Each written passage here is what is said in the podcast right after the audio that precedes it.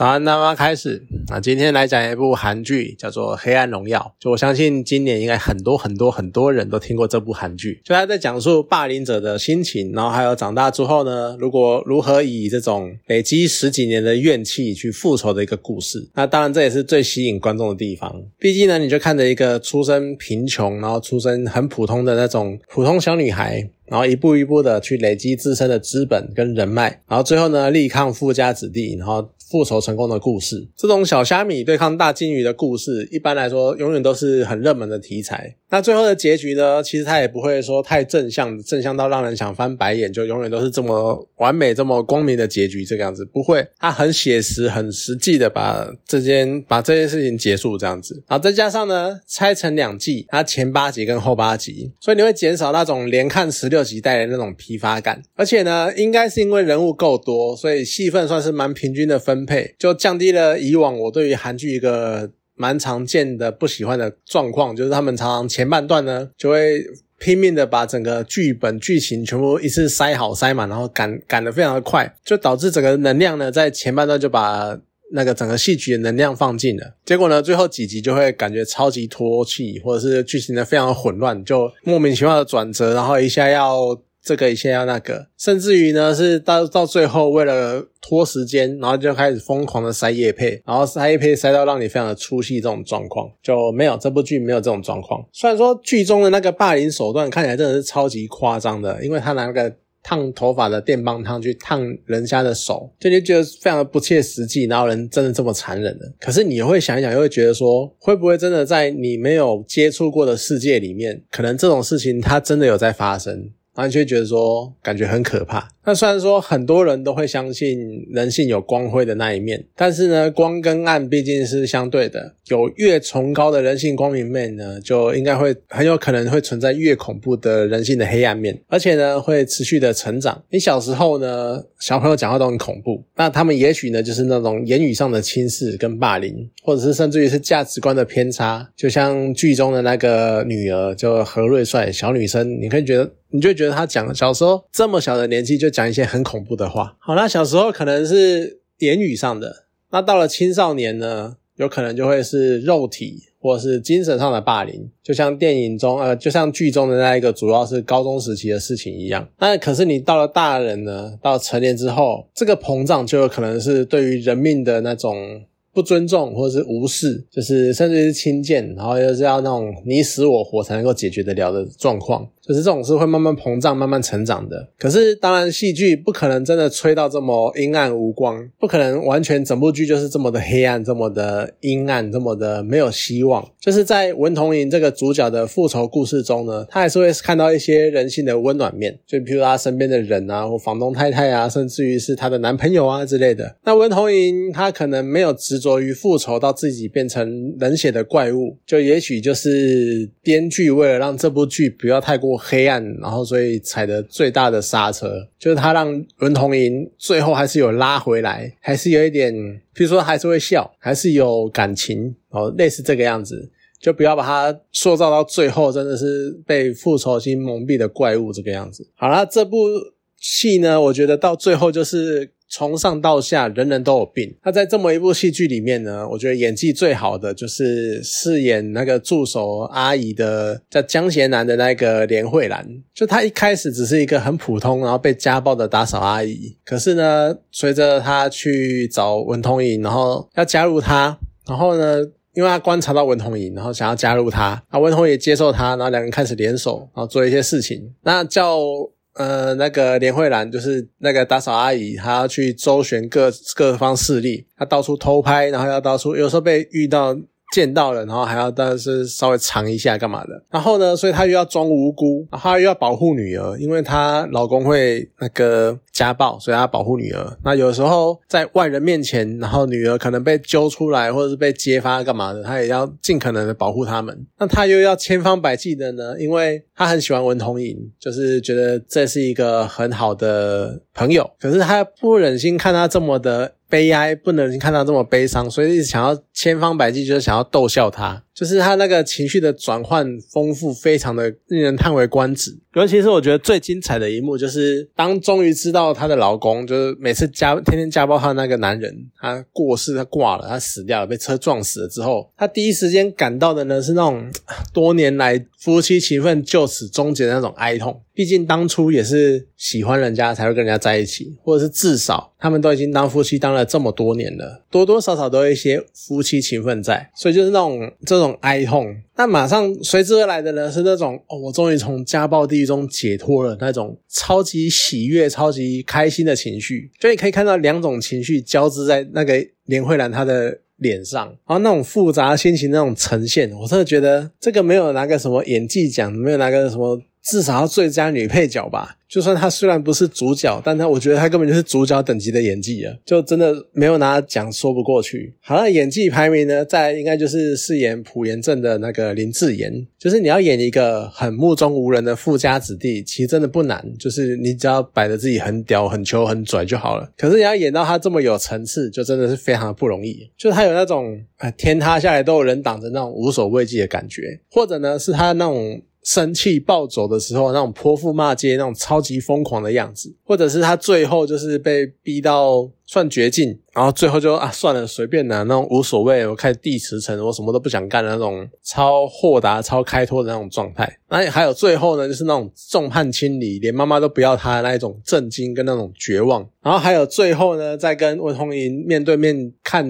就是会见的时候，然后温童莹跟他讲了一个偷偷讲了一个震撼弹，然后他就超疯疯狂的，他想要知道。到底真相是什么？的那种疯狂、那种想要知道答案的样子，就是你可以看到一般人就会演疯子，演到观众会认为说他真的是个疯子，就已经是很不容易了。那更何况。他同样是同样，我们会用疯子来形容，但是他还可以因应环境跟角色当时的状态，然后做出不同的演绎的方式，就真的是超厉害，可以疯成这个样子，真的是不容易。尤其是在最后呢，在牢房里面，他就是一点失魂落魄的状态，然后坐在角落这个样子，结果呢，被同房的那种啊那个大姐，然后 Q 一下，然后叫他站起来播气象。然后马上站起来，然后开始很专业的在那边播气象，然后那边讲一些气象天气预报干嘛的。就会开始你会以为他是真的那种精神崩溃，然后所以看起来站起来超正常、超普通，好像他真的在播报气象那种感觉。你会觉得他是不是疯了？可是马上呢，他就讲一讲，开始带哭腔。然后我那个直觉哈，就是他应该是在。监狱里面就一直被打，然后被霸凌，霸凌到那个同房大姐叫一下，他就乖乖的站起来抱大啊抱气象，然后来娱乐大家这个样子。所以就知道，终于让他知道什么叫做被霸凌者，感受一下，如果你被霸凌的话，你会处在什么样的状况？那可能又加上就是他想到自己过去是那种超风光的电视台的那种当家气象主播，结果现在呢变成。犯人的算是玩物，算是娱乐的工具，就小丑，就那种悲从中来那种感觉，算是诠释的非常的到位。好了，我觉得第三演技第三好的应该是李道彦，就是那一个朱如子他那个医生，就是他可以用那种。天真无辜的表情，然后讲一堆就超欠打、超欠揍的话，我觉得超有趣的。然后他能够把话讲得这么直接，然后又一副天不怕地不怕的样子，又跟其他富家子弟那种有恃无恐不一样。就其他人是仗着自己家底厚，觉得自己背景硬，所以他们可以讲话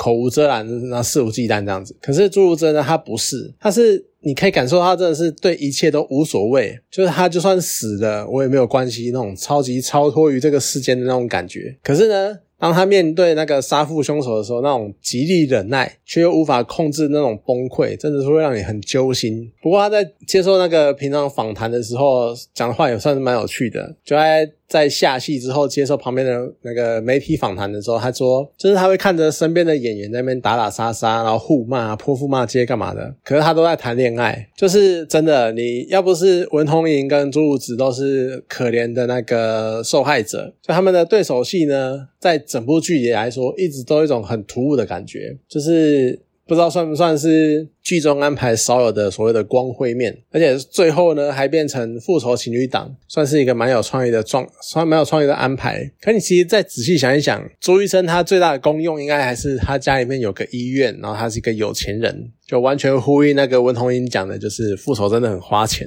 有有钱才能复仇这样子。然后主要角色群呢，其实每个都风格非常的有特色，就不愧是一部所谓疯子的群像剧。就不管是那个权什么的，他那个失控，或者那个孙明悟的那种流氓的样子，或是那个什么吕衰罗他那种毒虫的那个形象，或者是那种崔伟成那种狐假虎威的那种嚣张样，然后都每个都演得丝丝入扣的。尤其是我觉得崔伟成他最后一。集那个破喉咙的演出应该算是意外的亮点，就在最后增添了很多娱乐效果。而且整部戏呢，从最老的那个房东老奶奶到最小的小孩那何瑞帅，他们每个都是疯子，就小朋友已经整个价值观崩崩呃偏差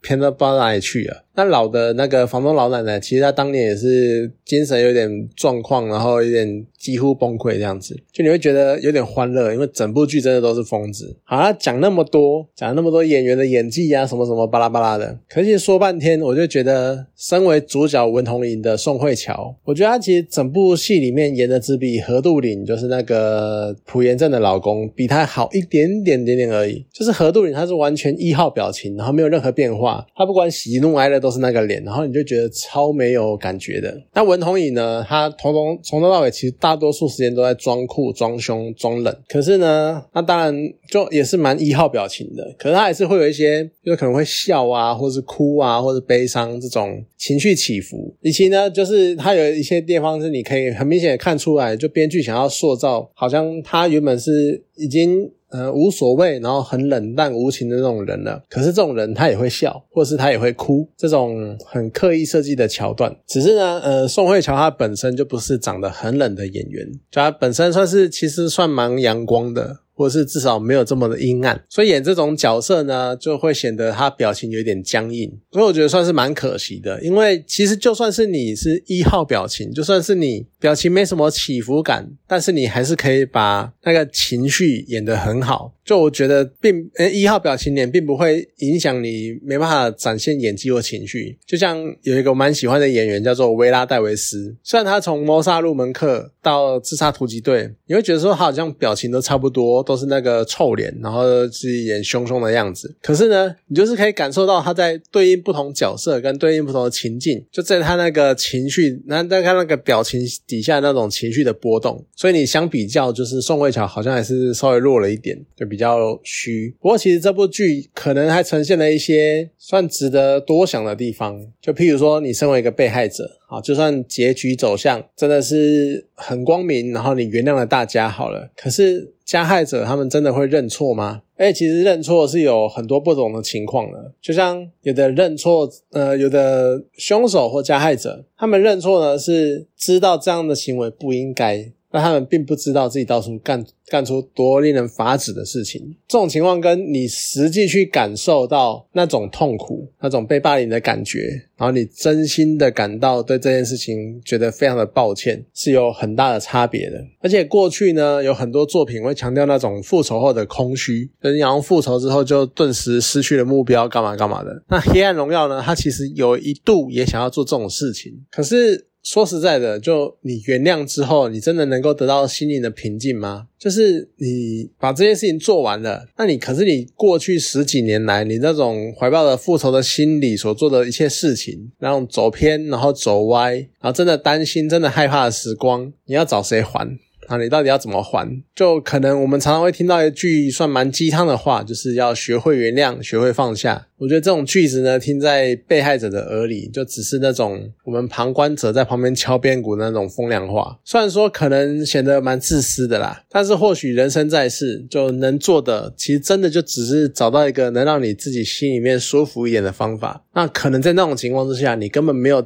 空，你根本没有心情去顾及它到底是不是光明的或是黑暗的。就我觉得这部剧隐隐约约有透出这样的感觉。好了，那今天这部韩剧呢，就讲到这边。好，谢谢大家。